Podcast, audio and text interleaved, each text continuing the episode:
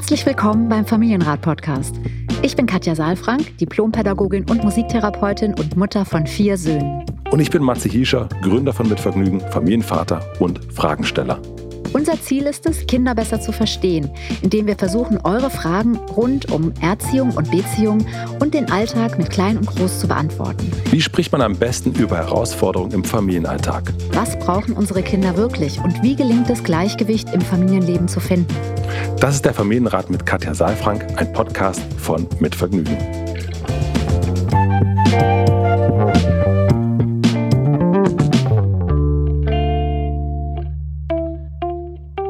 Hallo und guten Tag. Ich sitze in meiner Praxis und ähm, ich bin bereit jetzt für den Familienrat mit Katja Saalfrank und mir gegenüber sitzt gar nicht Matze heute, sondern Philipp. Hallo Katja. Ah, hallo Philipp, Philipp Siefer.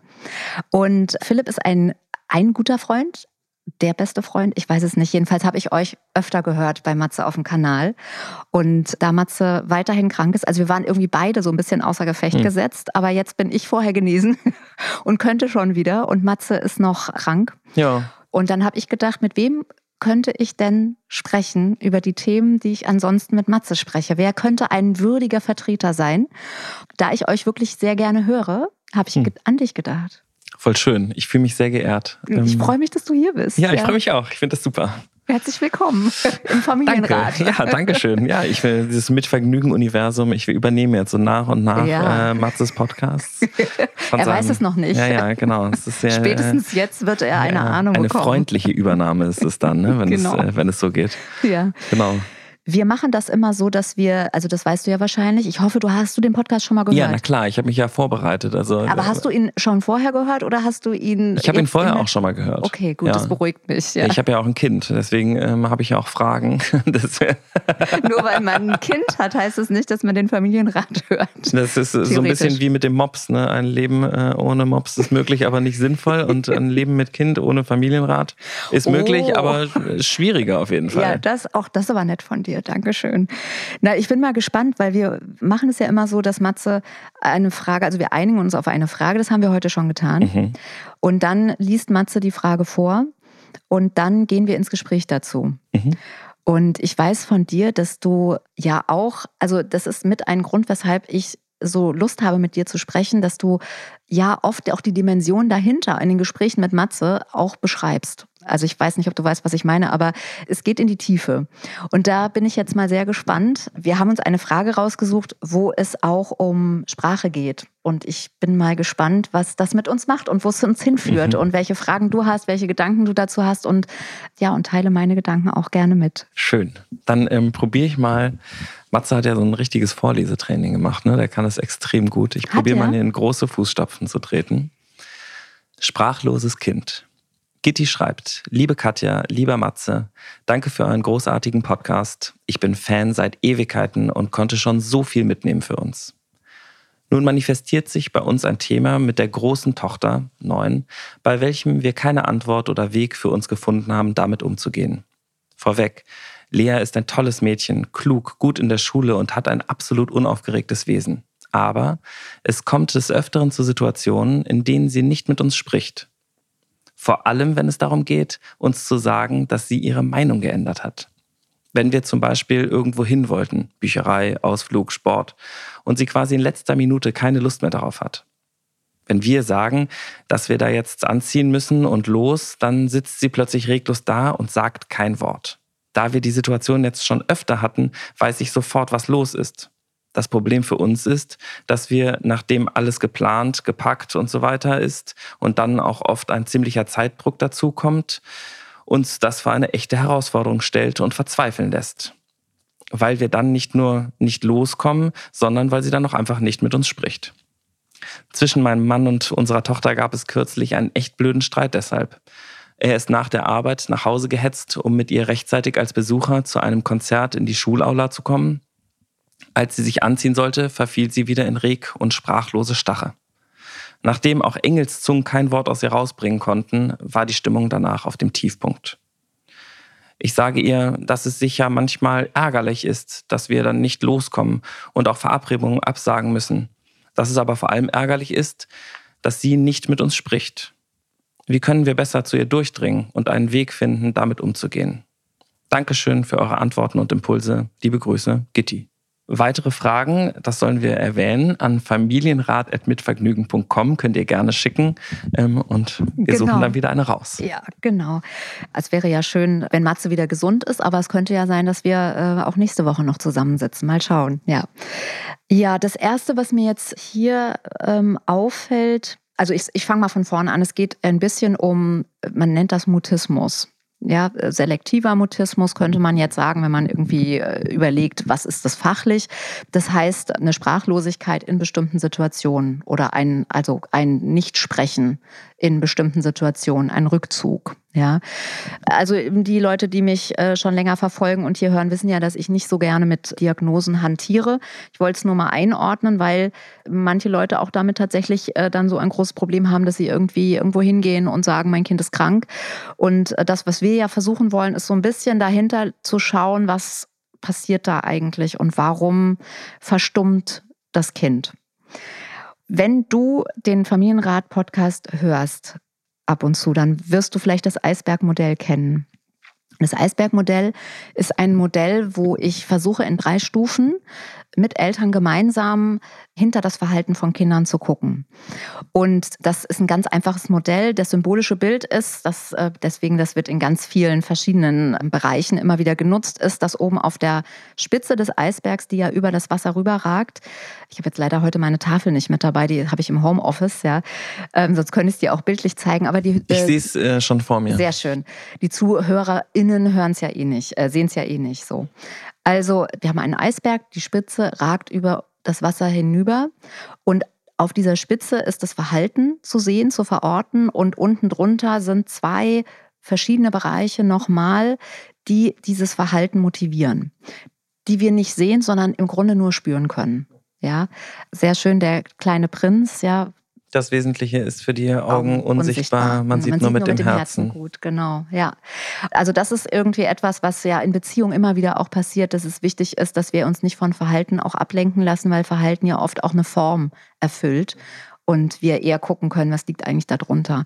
Und wenn wir diesen Eisberg jetzt bemühen, sozusagen für dieses Phänomen, dann sehen wir oben einen Rückzug oder ein Schweigen und unten drunter auf der Ebene sind Gefühle verortet und eine Etage noch weiter unten drunter sind die Grundbedürfnisse.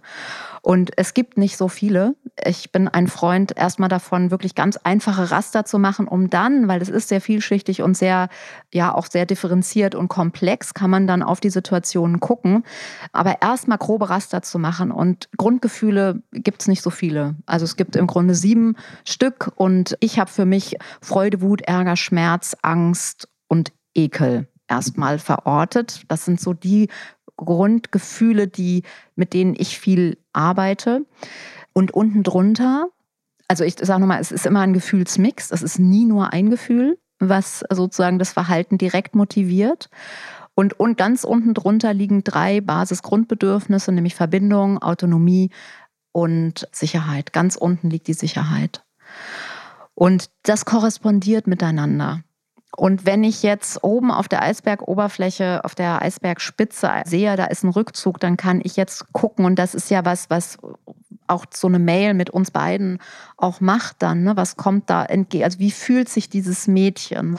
Dabei geht es jetzt erstmal gar nicht um eine Bewertung, sondern erstmal wirklich nur so was für ein Gefühl, wenn wir uns einfühlen in dieses Mädchen, was ansonsten als toll und klug und gut und unaufgeregt wahrgenommen wird. Ja, wie geht es diesem Mädchen offensichtlich in Situationen, wenn sie umgeplant hat? Was für ein Gefühl ist da? Und was für ein Basisgrundbedürfnis wird da eigentlich angerührt in ihr? So, das wäre so meine Vorgehensweise jetzt. Mhm. Kannst du mit dem Eisberg was anfangen? Total. Ja. Und was würdest du sagen, wenn du jetzt äh, die Gefühle Angst, Schmerz, Trauer, Wut, Scham, so, wenn du das so vor dir äh, siehst? Also wir haben ja eben schon so ein bisschen darüber geredet und also was in mir sofort auftaucht, ist irgendwie eine Traurigkeit und auch ohne das total mhm, Trauer. Ohne, mhm. ja und irgendwie, dass etwas nicht in Kontakt gebracht werden kann. Also da ist jemand, mhm. der nicht so richtig gehört wird und äh, das bringt sie irgendwie zum Schweigen weil es sozusagen mhm. so eine Art, ja, so eine Hilflosigkeit irgendwie, ne, die, ähm, mhm. die sich so zurücktreibt. Und das ist ja auch irgendwie so eine Art mhm. Unsicherheit, was ja in dem Eisbergmodell dann ja. vielleicht auch abgebildet ist. Genau, und das ist, das ist total schön, dass du das so aufdröselst, weil das ist die Kette im Grunde. Ja, also du hast jetzt gesagt, du spürst Traurigkeit. Bei mir ist auch ein Schmerz da und eine Angst. Also ich spüre eine Angst, irgendwie sich zu zeigen mit so einer verletzlichen Seite, irgendwie, die vielleicht auch heißt, ich plane um, ich funktioniere jetzt gerade mal nicht so wie ja, ihr genau, das erwartet das ist so dieses, ja. ähm, sie ist toll und unaufgeregt. Da ja. merkt man auch direkt, dass das sozusagen, das ist der, der gewünschte Teil, der, der da sein darf, der ist super. Und das, mhm. ich habe es mir anders überlegt, ist vielleicht dann nicht so gewünscht, was man ja auch kennt. Ne? Also ich kenne das auch, wenn mein Sohn sich in letzter Minute umentscheidet, dann will ich auch versuchen, dass das alles da sein darf, darf es aber dann manchmal eben auch nicht alles da sein. Muss man dann eben gucken. Ne? Ja, also es, es ist gar nicht so einfach, weil man natürlich sofort eine Interpretation auch hat. Ne? Mhm. Und trotzdem nochmal diese Kette zu machen, Rückzug oben zu sehen oder Schweigen.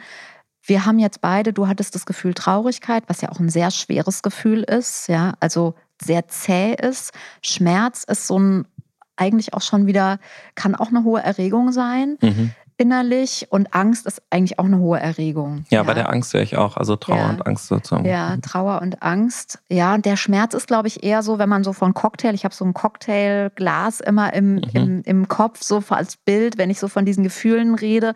Und dann habe ich das Gefühl, das wärst du mir mit so einer Pipette irgendwie noch mhm. so, irgendwie so zwei Tropfen Schmerz mhm. irgendwie so rein, weil, weil man muss ja auch ein Stück von sich aufgeben, ne, wenn man mhm. eben sich in dieser verletzlichen Seite nicht zeigen darf. Und dann, da ist die Sicherheit Sicherheit? Also bin ich okay, so wie ich bin? Bin ich geliebt, so wie ich bin? Bin ich auch wertvoll mit meinem Nein? Bin ich wertvoll mit meiner, mit meinem, ich entscheide mich um? Ich bin gerade, ja, ich habe gerade einen anderen Impuls äh, mit meiner Abgrenzung. Bin ich da noch wertvoll? Bin ich geliebt? Bin ich gewollt damit? Mhm. So, und da ist auch der Schmerz irgendwie, finde ich, so mhm. mit drin, diese Frage. Ja. Und das geht aus meiner Sicht ganz klar in die Sicherheit rein. Also, und sicherlich auch ein bisschen in die Verbindung, weil die bricht ja ab. Ja, ja, genau. Dass es da dann oft zu Streit kommt, was ja auch total verständlich ist. Ne? Man hat da plötzlich so, okay, bitte sprich mit uns so ungefähr mhm. und dann mhm. kann man gar nichts mhm. mehr dazu sagen. Kann ich total mhm. nachvollziehen auch, dass mhm. das irgendwie, ja, dass man gar nicht weiß, was man denn jetzt noch irgendwie, wie soll man das denn in Kontakt bringen? Und dass das aber genau das wahrscheinlich noch verstärkt, dass man dann eigentlich wütend ja. wird, weil man sozusagen auf diese erwachsene Reaktion eigentlich hofft und da ist aber was, was eben nicht in Kontakt gebracht werden kann. Dafür ist mhm. kein Platz und dann wird man auch noch sauer und dann ist noch weniger Platz eigentlich da. Und eigentlich müsste mhm. man jetzt gucken, wie anstrengend ist es jetzt, äh, in die Bibliothek zu gehen unter dieser Prämisse? Oder kann man sagen, komm, wir ziehen uns wieder aus, wir sitzen uns jetzt fünf Minuten hin, das fällt dann vielleicht aus. Ah sozusagen, ja, das wäre sozusagen mein Laiending. Mhm. Irgendwie erstmal mhm. so Raum, Raum schaffen, äh, Raum schaffen dafür, mhm. dass das eben genau, dass wieder Sprache da sein kann überhaupt. Mhm. Dass wir irgendwie mhm. nicht unter Zeitdruck und Druck und Lautstärke und ja. irgendwie aneinander geraten gehen, sondern dass wir versuchen, ah, ich merke schon, wie ich mich so ganz, ja. Was merkst du? Nein, ich, äh, so eine Weichheit äh, spüre ich da drin, die mir so. Ja, schön. Ja, das habe ich als Kind eher so ein bisschen als luschig oft irgendwie äh, empfunden. So eine Weichheit? Ja, ja, wenn man so weich wird Dabei merke ich gerade total, ähm, dass ich auch mit meinem Sohn versuche, irgendwie weich zu sein in mhm. solchen Situationen. Vor allem, wenn der so mhm. anfängt, so, der mhm. wird eher sehr, sehr laut. Mhm. Und ich versuche dann irgendwie soft mit dem zu sein und nicht irgendwie dagegen mich zu stemmen. Ja. Und Space mhm. so herzustellen. Ja. ja.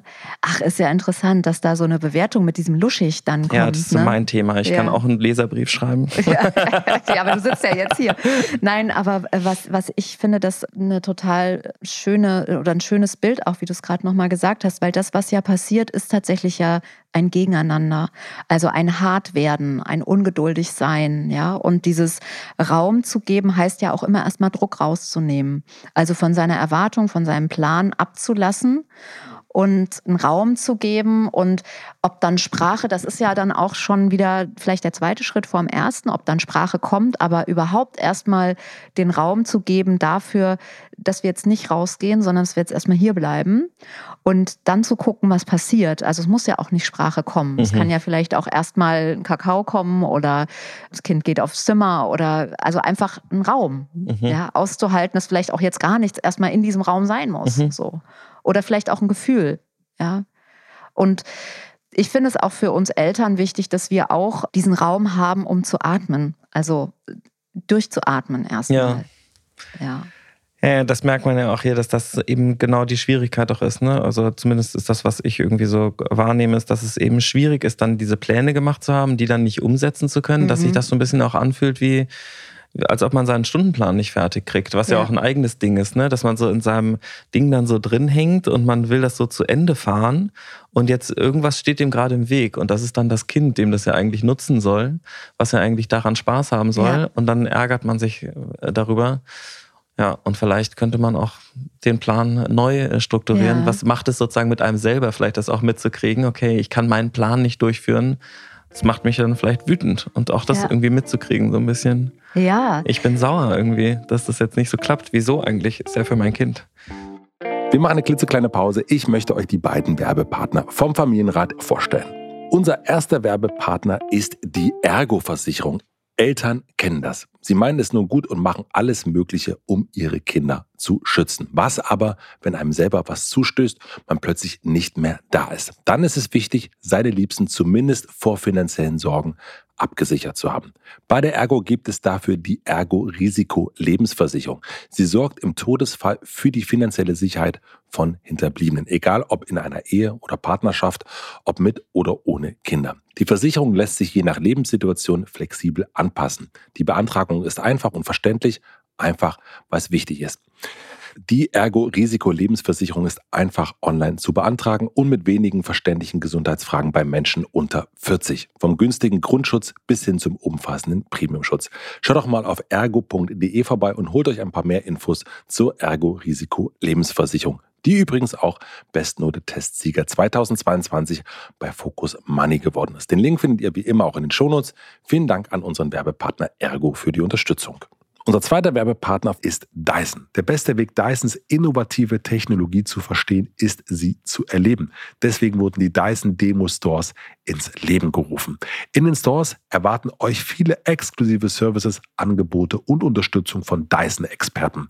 Zusätzlich habt ihr die Möglichkeit, einen Styling-Termin zu buchen, sowie in einem der Dyson Demo Stores eure Aufbewahrungsbox personalisieren zu lassen. Die Dyson Demo Stores könnt ihr in Köln, Hamburg, Frankfurt und Oberhausen besuchen. Weitere Standorte und Highlights findet ihr über den Link in den Shownotes. Vielen Dank an den Werbepartner Dyson für die Unterstützung. nun geht's weiter. Ja, und im Grunde muss man ja sagen, Gitti, wir versuchen ja für euch jetzt hier gerade so ein paar Ansätze mhm. zu finden nochmal. Wenn wir Fragen stellen zu unseren Kindern, ist ja vor allen Dingen wichtig ist, dass wir den Fokus auf uns selbst richten. Also was sind denn unsere eigenen Anteile daran? Weil die Kinder sind ja okay, so wie sie sind. Die Kinder geben Signale für etwas, wo es sich lohnt, dahinter zu schauen. Und wir haben immer etwas davon, weil wir immer noch mal mehr begreifen, wie Beziehung funktioniert, wie wir ankommen in der Resonanz mit dem, was, was wir von den Kindern wollen, wie wir sind mit unseren Erwartungen, mit unseren Vorstellungen. Und ich finde, hier wird, was du auch gerade angesprochen hast, Philipp, nochmal so deutlich, dass da eine bestimmte Erwartung ist. Also wir haben uns verabredet und es soll jetzt schön sein und wir gehen jetzt los. Und dann passiert etwas, nämlich, dass nicht nur, dass sie nicht loskommen, sondern dass Verbindung abbricht, also ein Schweigen entsteht. Und das ist ja auch das, was Gitti hier sagt, ne? dass sie sagt, es ist eigentlich gar nicht so schlimm, dass sie nicht wegkommen, sondern das Schlimme ist eigentlich, dass sie nicht mit ihr drüber hm. reden. Ja, und das verstehe ich. Ich verstehe, dass sich das komisch anfühlt, wenn Verbindung so abrupt aufhört oder sprachliche Verbindung, sage mhm. ich mal. Ja. Und gleichzeitig wäre es ja auch mal spannend hinzugucken, warum betrifft mich das denn so? Mhm. Weil ich bin ja erwachsen eigentlich. Ne? Mhm. Ich habe ja, also ist bei mir, ich muss ja jetzt nicht äh, quasi die Sicherheit verlieren und emotional irgendwie an eine Steilwand geraten und völlig außer mir sein, weil jetzt gerade mein Kind nicht mit mir redet. Ja, also ich könnte, das ist ja der Unterschied zwischen Kindern und Erwachsenen, ist, dass Erwachsene sich ja schon selbst regulieren können, zumindest wenn man auf das Nervensystem guckt. Ja? Also mhm. wir haben alle Voraussetzungen organisch, um uns selbst regulieren zu können. Während eben Kinder, wenn sie in eine emotionale Notsituation geraten, immer uns Erwachsene noch brauchen, auch mit neuen übrigens. Was nicht heißt, dass Erwachsene nicht auch Koregulation brauchen. Deswegen haben wir Partnerinnen und Partner, deswegen haben wir Freunde und Freundinnen und so und Menschen, mit denen wir uns austauschen. Oder Therape Therapeutinnen und Therapeuten, stimmt, genau. Ja. Und im, im allerbesten Falle sind unsere Beziehungen auch therapeutisch, also mhm. unsere Partnerschaften und unsere Freundschaften. Auch da bin ich ein großer Freund von, ja, weil das mitschwingt dann. Dieses therapeutische heißt ja vor allen Dingen, ich begleite dich bei deinen Themen und das ist ja wunderbar, wenn wir Freunde und Freundinnen haben, die eben nicht ausschließlich mit ihren Themen im Mittelpunkt sind, sondern wenn das eben so ein Schwingen ist. Ja. Mhm. Und wenn wir jetzt nochmal hier zurückkommen zur Koregulation, dann wäre es vielleicht gut, Gitti, wenn ihr beide nochmal auch euch austauscht auf einer Erwachsenenebene. Warum macht euch das so ärgerlich? Also was Philipp eben gesagt hat, dieses, dass man auch ärgerlich ist, wenn man umplanen muss, das ist im Grunde, wenn ich jetzt mal ganz aus der Entwicklungspsychologie spreche, ist das was, was wir in den ersten drei Jahren haben, ja, in den ersten drei bis fünf Jahren in der Autonomiephase. Da können wir noch nicht umplanen als Kinder, weil uns kognitiv noch nicht die Bilder zur Verfügung stehen, die auch organisch uns das noch gar nicht zur Verfügung steht. Das heißt, wir haben noch keine Möglichkeit zu antizipieren, zu assoziieren und zu abstrahieren. Ja, und deswegen ist die Autonomiephase so schwierig für uns, weil wir noch nicht umplanen können. ja, Philipp ja. lacht. Ja, ich, also mit der Autonomiephase, da sind wir ja gerade, unser Kind ist jetzt vier. Ähm, das heißt, mit der, die ist noch sehr nah bei mir, sozusagen, diese ja. Phase, in der große Unflexibilität manchmal sozusagen für Erwachsene im Kind vor sich geht. Und ja, wir standen oft da und waren so, hä, was, Eben war noch alles nicht. gut. Es war doch ja. dieser Broken Cookie-Effekt, ist, glaube ich, so ein bisschen das Paradebeispiel. Irgendwas. Der Keks ist zerbrochen. Genau. Und dann äh, das Kind rastet komplett aus. Alles ist falsch. Du hast ähm, noch 783.000 andere Kekse, die genauso aussehen, die genauso die riechen, genauso schmecken, aber es ist der eine Keks. Ja. genau. Ja, so ist das. Genau. Und das hat damit zu tun, dass es noch nicht möglich ist, um, es hat auch mit anderen Sachen zu tun, es hat auch damit zu tun, also es gibt eigentlich drei Entwicklungen. Ich liebe das, das zu erzählen, weil es so schlüssig ist, für mich jedenfalls. Es gibt drei Entwicklungen, die da kollidieren. Einmal, dass die Autonomie ganz stark ist. Also, dass ein ganz starkes Autonomiebestreben da ist, was heißt, ich will selbst mich im Wirken spüren, also selbstwirksam sein und autonom sein. Das heißt nicht immer, ich will es selbst machen. Also ich will nur das selbst machen, was ich auch selbst machen will. Also ne, das heißt nicht, ich ziehe mich jetzt immer alleine an. So, das ist mhm. oft so ein Irrtum. Ja. Das Zweite ist, dass die Gefühle unglaublich stark sind. Also es ist wie, ja, wie so ein hormoneller Einschuss irgendwie. Ja, so wie Frauen, wir kennen das irgendwie, dass, dass man so neben sich steht und denkt, was, warum fühle ich das denn jetzt so? Also ich weiß, bei Männern gibt es das auch, aber man redet da, glaube ich, nicht so drüber. Das ist für Kinder in diesem Alter im Grunde ein Albtraum, weil sie ja genauso wie wir im Grunde eben ging es ihnen noch gut und auf einmal schießt Wut mhm. ein, ja. Und zwar nicht ein bisschen, sondern halt übermächtig. Zusätzlich zu diesem ich will das ich will mich selbstwirksam spüren und dann kommt das dritte dazu, nämlich diese kognitive Entwicklung, ich kann noch nicht umplanen. Das heißt, ich stehe eigentlich ständig mhm. in so einem Labyrinth vor, hier geht's nicht weiter. Und es ist ständig Error. Mhm. Ja. Und das ist eigentlich eine Vollkatastrophe. Ja. ja. So fühlt sich das ja auch, genauso ja. fühlt sich das an. Ja. Wie so ein Tilt. Genau. Und das ist aber eher etwas, was wir als Erwachsene anders können. Und deswegen finde ich deinen Hinweis zu, so zu überlegen, wäre es nicht möglich, von dem Bild, was wir jetzt im Kopf haben, nämlich dass wir jetzt in die Bibliothek gehen oder dass wir irgendwo äh, dieses, dieses Event oder diesen Ausflug, den wir vorhaben, dass wir den in ein Konjunktiv setzen. Mhm. Ich finde, allein schon der Konjunktiv hilft einem und schafft schon einen inneren Raum, um zu überlegen, muss ich da jetzt wirklich hin? Also das kenne ich zum Beispiel als Mutter von vier Kindern, sage ich immer, der Konjunktiv hat mir sehr, sehr geholfen und ich habe wirklich, wenn ich eines gelernt habe, dann umzuplanen. Und zwar umzuplanen, also ich bin jetzt nicht ein Control-Freak geworden, dass ich sage, ich habe jetzt immer für Plan A schon Plan B, C, D, F, sondern nee, sondern ich, ich in der Situation haben sich so oft dann mhm. auch andere Situationen aufgetan und wenn es einfach nur Plan B war, okay, wir machen es nicht. Ja, aber nur ja. in Momenten der Offenheit auch. Ne? Das merke ja. ich bei mir total krass. Ja. Wenn ich dafür nicht offen bin, dann habe ich genau eine Option und die versuche ich dann noch durchzukacheln. Und der Moment, in dem diese Weichheit kommt, in dem gibt es ja plötzlich mehr Optionen. Und ich denke so, ja gut, dann, dann machen wir was anderes. Und da gibt es natürlich auch Ausnahmen für. Ne? Also ich muss da gerade so an, ähm, an eigene Situationen denken. Da haben wir total lange über äh, Impfung äh, geredet mhm. und haben irgendwie versucht, so drei Tage vorzubereiten, dass das Kind eine Spritze kriegt. Da meinte die Ärzte nachher zu uns, also es gibt bestimmte Sachen, die müssen halt gemacht werden. Und da gehen wir dann hin, dann machen wir diese Sache und dann regulieren wir das Kind und das ist okay. Und darüber zu viel äh, vorher zu reden und zu viele Optionen zu geben, dass man so, ich war so kurz davor, selber zu lernen, wie man eine Spritze gibt, so ungefähr, ja. Wäre ja. dann auch nicht so sinnvoll, weil man damit die Sache einfach so ein bisschen größer macht, als sie irgendwie ist. Ja. Aber in dem Fall hört sich voll danach an, dass es schön wäre, Konjunktiv finde ich auch ist total super. Ne? Also, dass man so sagt, mhm. wir reden mal mehr über, wir könnten das machen und auch sozusagen, ja, hatte ich auch gerade irgendwie, mein Sohn äh, hat immer gesagt, ich will nicht in die Kita. Und dann habe ich gesagt, wenn du wirklich es so doof findest, dann äh, ruf doch an, wenn du abgeholt werden willst. Dann hole ich dich früher ab. Ich probiere das einfach mal. Einfach nur mhm. für ein paar Wochen jetzt auch nicht für den mhm. Rest meines Lebens, aber es gab ja auch mal eine Zeit ganz ohne Kita.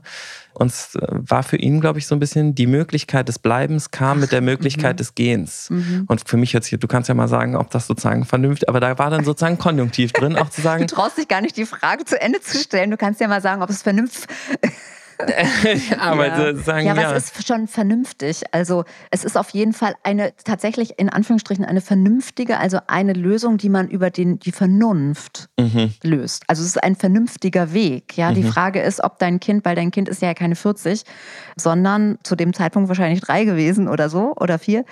Und vielleicht ist es tatsächlich auch nur die Stimmung in deiner Stimme. Also mhm. die Atmosphäre, die du sagst, dass du sagst, aha, ich höre dich, ich verstehe dich, ich habe auch eine Alternative für dich, mhm. weil ich dich verstehe und ich wende mich dir zu. Also ich bin bereit, mich dir zuzuwenden in einer Situation, in der du das möchtest. Und alleine dieser Konjunktiv, also dann ruf mich doch an, wenn es dir so gehen würde, theoretisch, ja, ist natürlich sehr komplex und kompliziert. Und die Frage ist auch, weiß er dann, also hat nee, es er hat schon geklappt. Es war ist so zwei hat Wochen er, alt, das, äh, das Hat Ding. er ein Handy oder? Nee, nee, der hat seiner Betreuerin dann okay. Bescheid gesagt. Da habe ich das auch gesagt. Ich habe mhm. gesagt, die Option gibt es ab jetzt. Und der mhm. war auch dabei, cool. dass er so nach Mittagsschlaf ja. anruft oder irgendwie mir eine mhm. Sprachnachricht mhm. schickt. Und Wirklich? dann komme ich ihn holen. Ja, das macht er dann immer Eine mit der zusammen. Ja, die sind auch total süß da. Das ist ja entzückend, ja. Ähm, das hat er zweimal gemacht mhm. und dann war es vorbei. Also es gibt keinen, ich will nicht in die Kita, gibt es ja. nicht mehr. Seit mhm. Es sozusagen diese mhm. Option gibt.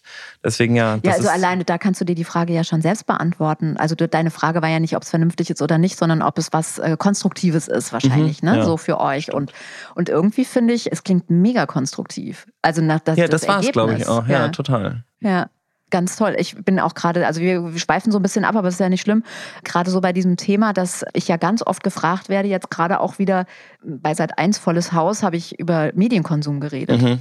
Und du erzählst mir jetzt so, als ob es völlig selbstverständlich wäre, was wahrscheinlich ist bei euch, dass dein vierjähriger Sohn dir Sprachnachrichten aus der Kita schickt, mhm. weil er abgeholt werden möchte. Das finde ich total krass, total crazy irgendwie für mich so, weil ich bin mit meinen Kindern natürlich so nicht aufgewachsen und gleichzeitig folgt da ja ganz viel draus. Also es folgt ja draus, dass ein Kind der Erzieherin einen bestimmten Sachverhalt erzählen muss, den er vielleicht dir in der Sprachnachricht ganz anders erzählen kann, damit die Erzieherin dann bei dir anrufen kann und sagen kann, er möchte abgeholt werden. Mhm.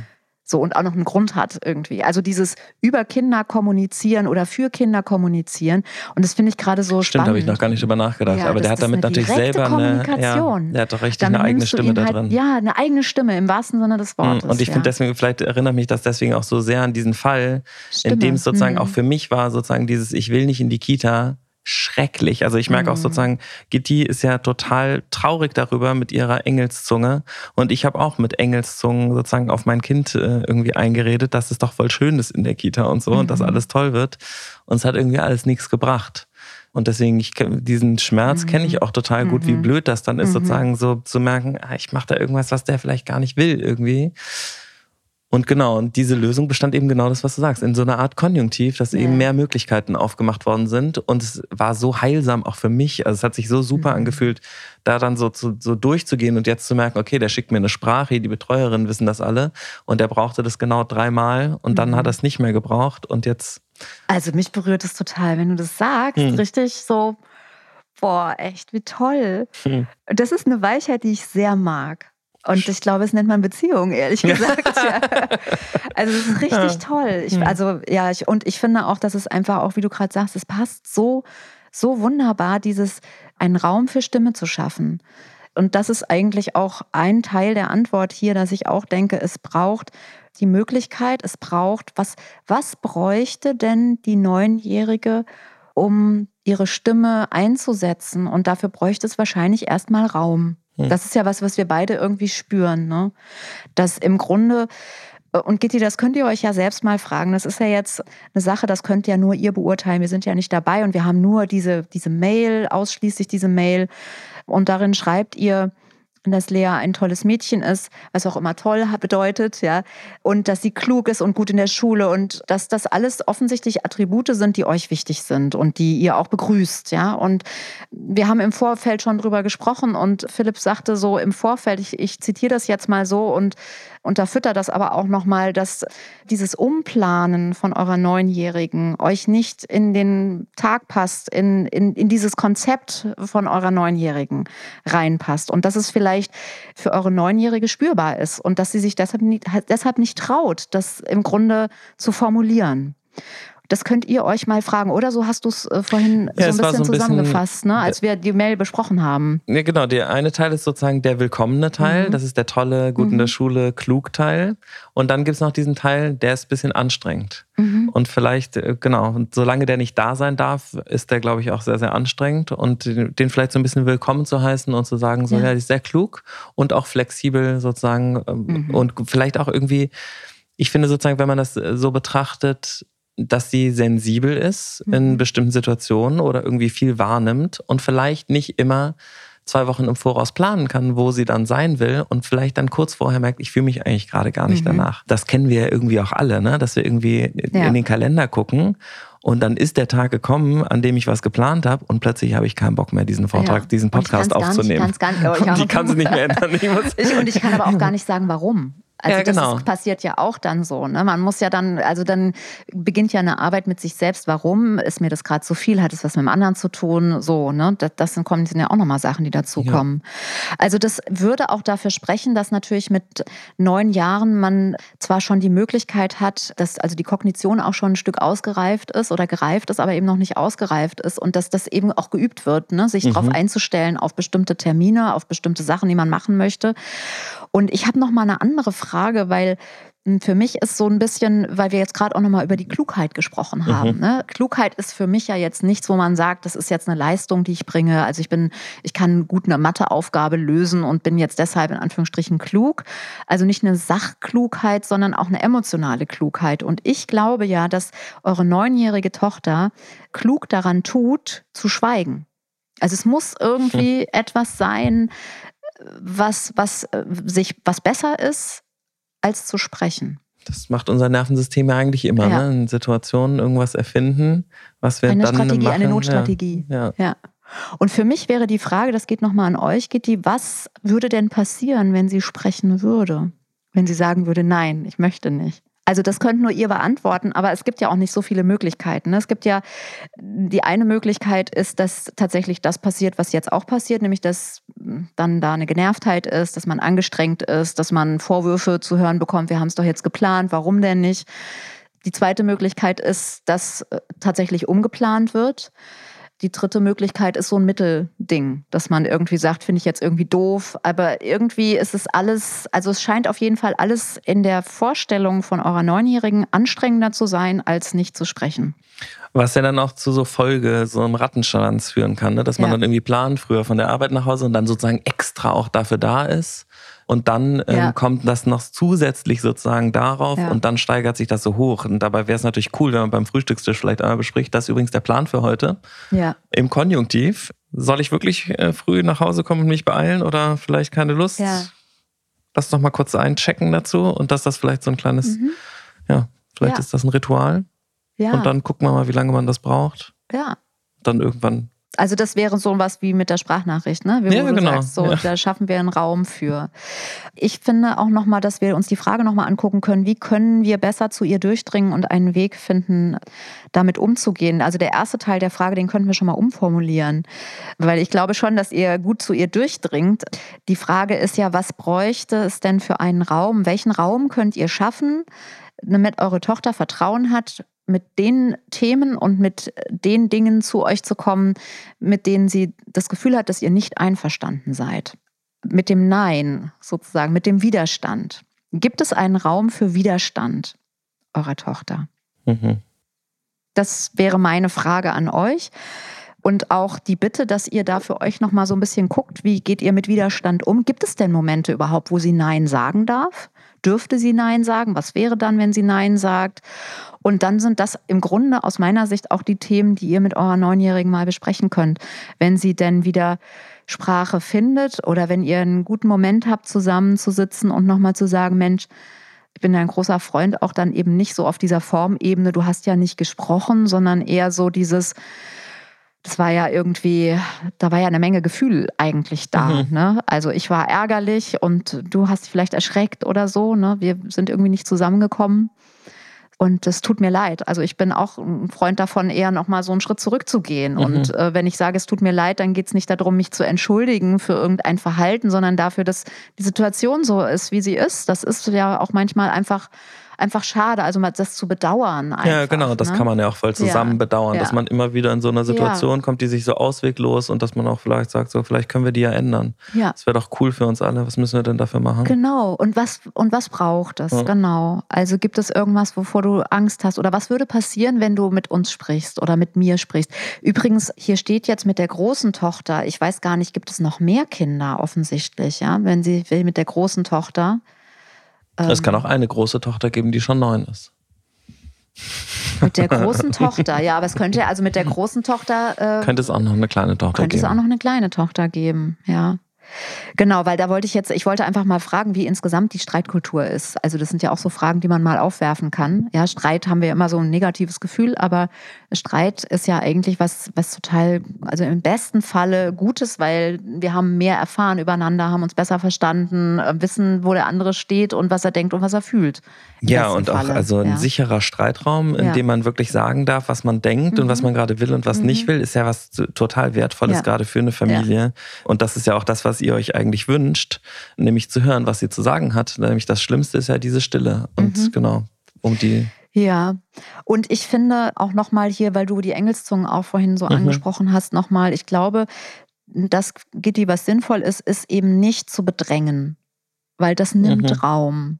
Und Raum zu geben heißt eher zurückzugehen, zu respektieren. Jemand kann oder will gerade nicht sprechen. Und es ist ja so, wie wenn jemand die Tür zumacht und du klopfst immer wieder an. aber die Tür ist zu. Was soll das? Ja, also mehr als die Tür zumachen kann man ja nicht. Und wenn du einmal geklopft hast und dann kannst du natürlich immer noch mal rufen und so weiter und du kannst auch an die Tür hämmern. Nur das wird dann irgendwann grenzüberschreitend und nimmt dem drin, also oder sagen wir mal so, es macht nicht Lust, die Tür aufzumachen. Ja, da fällt mir noch so ein, vielleicht kann ich das nochmal so zurückfragen, so, vielleicht sozusagen das so ein bisschen zu verstehen als, äh, als Eltern das, wovor ich da direkt in dem Moment merke, dass ich Angst kriege, ist, okay, wenn ich jetzt sozusagen, dann habe ich ja gar keinen, kann ich ja gar nichts mehr machen. Also sie schweigt, ich soll auch nichts sagen. Was mache ich denn dann jetzt? Also leere ich jetzt den Kalender aus und setze mich auch schweigend ins Wohnzimmer und dann hoffe ich, dass mhm. sie irgendwann kommt. Also, also ich habe ja nicht gesagt, dass du schweigen sollst, sondern ich habe, also mein Hinweis ist, dass es gut ist, nicht zu bedrängen, dass der mhm, andere okay. was sagen soll. Ja, also hier steht, nachdem auch Engelszungen kein Wort aus ihr rausbringen konnten. Mhm, ja, okay. So, also das Ziel ist, du sollst was sagen, der andere soll was sagen. Und mir ist wichtig, dass eben eigentlich deine Weichheit da einen Platz findet. Also mhm. dieses, weil das wird ja dann gegeneinander. Die Tür ist zu und du ähm, mhm. gehst gegen die geschlossene Tür vor und, und, sagst, lass mich rein, ich will was hören von dir. Ja. Okay. Und ich finde es wichtig, dass wir den Raum des anderen auch respektieren. Und wenn dieser Raum eben jetzt heißt, ich kann gerade nicht sprechen oder ich will gerade nicht sprechen, dann ist das eine gute Erfahrung, auch in diesem Raum gelassen zu werden. Und ich habe das große Vertrauen und auch die Erfahrung, zumindest als, als Mutter, aber auch in meiner, in meiner beruflichen Praxis, dass es immer wieder Wege zurück gibt, in irgendeiner Form. Ich kann auch später nochmal an die Tür klopfen mhm. und sagen, du, sorry, es war jetzt irgendwie, ich habe vorhin, wollte ich unbedingt rein, wie sieht es denn jetzt aus? So. Also ich bin durchaus auch eine Mutter, die mehrfach anklopft, so, wenn dann gar nichts kommt. Aber ich kenne natürlich auch meine Kinder. ja.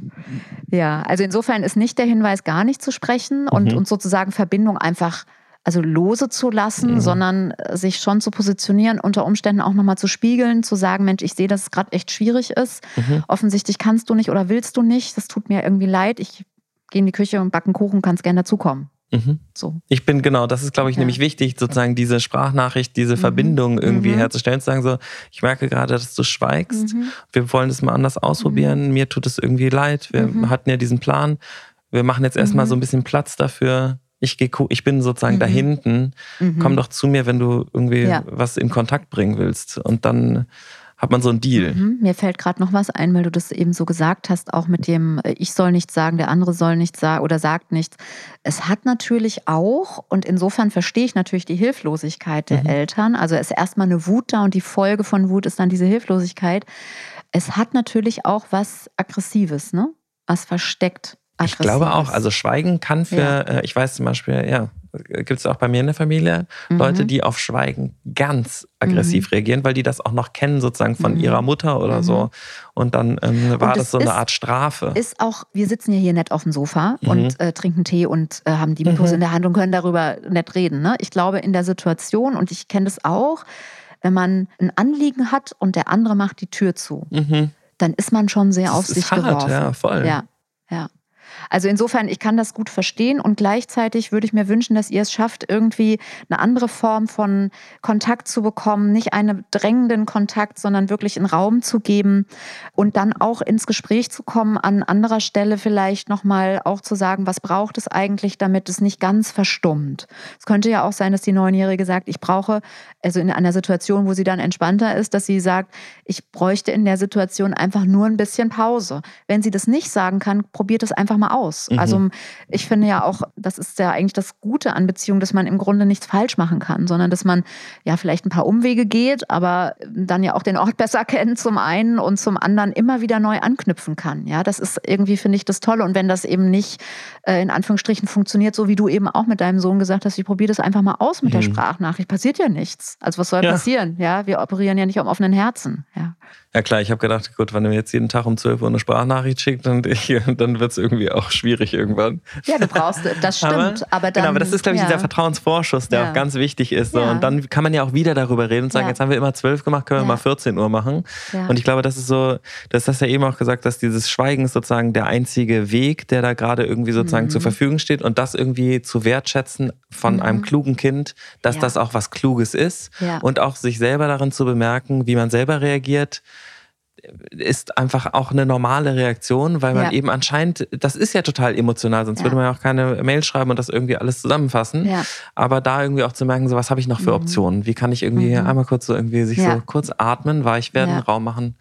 Ja, und es ist tatsächlich, glaube ich, eine, eine kluge Reaktion. Also wie du gerade sagst, das auch zu wertschätzen. Mhm. Und das, was du gerade nochmal gesagt hast, du hast gesagt Vorschussvertrauen, es ist fast mehr. Also weil Vorschussvertrauen klingt so, als ob es nur bezogen ist auf die Beziehung zu deinem Sohn. Ich glaube, es ist auch eine Zuversicht überhaupt, also in dich und in das Leben und so, dass es sich irgendwie lösen wird, auch in die mhm. Beziehung zu deinem Sohn, aber diese Zuversicht zu haben, dass ihr beide irgendwie das löst miteinander und dass dann, wenn ihr an die nächste Ecke kommt, das ähm, ja, dir wieder was Neues einfallen wird. Ja, also selbst wenn er sich dann jeden Tag mitten um 12 Uhr ähm, mit einer Sprachnachricht, ja, so ich bin ab 12 nicht mehr erreichbar, so. Also es wird dann irgendwas wird dann kommen. Und diese Zuversicht, Gitti, guck doch mal, wo die bei euch ist. Ob es nicht auch eine Zuversicht geben kann in dieses tolle Mädchen, in dieses kluge Mädchen, was auch ein Wesen hat, was in sich ruht und was aber eben auch, vielleicht könnt ihr das auch einfach sehen und wertschätzen, dass es eben auch Momente gibt, wo dieses unaufgeregte Wesen, was neun ist, erst neun ist, schon neun, aber auch erst neun ist, auch mal aus der Mitte fällt und euch vielleicht mal braucht. Und an so einer Stelle ja, dann eben solche, solche Strategien wählt. Ja, aber dass ihr da eine Zuversicht entwickelt, dass ihr irgendwie an einer anderen Stelle wieder ins Gespräch kommt und dann einen gemeinsamen Raum findet. Das wäre so meine, wären so meine Hinweise dazu ich glaube, also ich weiß jetzt nicht, wie es funktioniert, aber ich glaube, das ist auch äh, ready, den Sack zuzumachen. Ähm, ihr könnt gerne noch äh, Fragen an familienrat.mitvergnügen.com schicken und vielleicht schreibt Gitti ja auch nochmal. Ja, das wäre äh, schön. Das fände ja. ich wirklich auch schön zu hören. Selbst wenn dann Matze wieder hier ist, vielleicht äh, kriege ich die Antwort dann äh, nochmal mit. Wir wünschen euch ja. alles Gute. Alles es hat Gute. mir voll Spaß gemacht, Katja. Vielen Dank, ja. dass, ich, äh, dass du mich ausgesucht hast. Ja, ich freue mich auch sehr. Also ich hätte Lust, das zu wiederholen. Ich freue mich natürlich auch, wenn Matze wieder gesund ist und äh, wir unseren Familienrat mit Katja Saalfrank und Matze Hilscher wieder haben. Ich finde das aber, das gibt ja ganz andere Freiheiten. Dann kann Matze jetzt auch mal in Urlaub fahren. Absolut. genau, dürft ihr nur nicht zusammen in Urlaub fahren. Ja. Versprochen. Ja, sehr schön. Also vielen Dank, Philipp, auch, dass du dich bereit erklärt hast. Das war mir wirklich eine große Freude, dich zum einen mal live zu treffen und und dann auch gleich mit dir zu schwingen. Vielen, vielen Dank für, deine, für deine Bereitschaft. Ja. Tschüss. Ciao, ciao. Vielen, vielen herzlichen Dank fürs Zuhören. Wir freuen uns, wenn ihr den Familienrat abonniert und Bewertung und Kommentare hinterlässt und natürlich besonders, wenn ihr uns Fragen schickt an familienrat.mitvergnügen.com. Und nicht vergessen, es gibt keine schwierigen Kinder, sondern nur schwierige Situationen. Und das Wichtigste ist, dass ihr mit denen nicht alleine bleibt, sondern dass ihr eure Fragen stellt und in Austausch geht. Wir freuen uns auf euch. Der Familienrat mit Katja Saalfrank ist ein Podcast von Mit Vergnügen, Produktion und Redaktion Maxi Stumm, Schnitt und Mix Falk Andreas, Musik Andy Finz.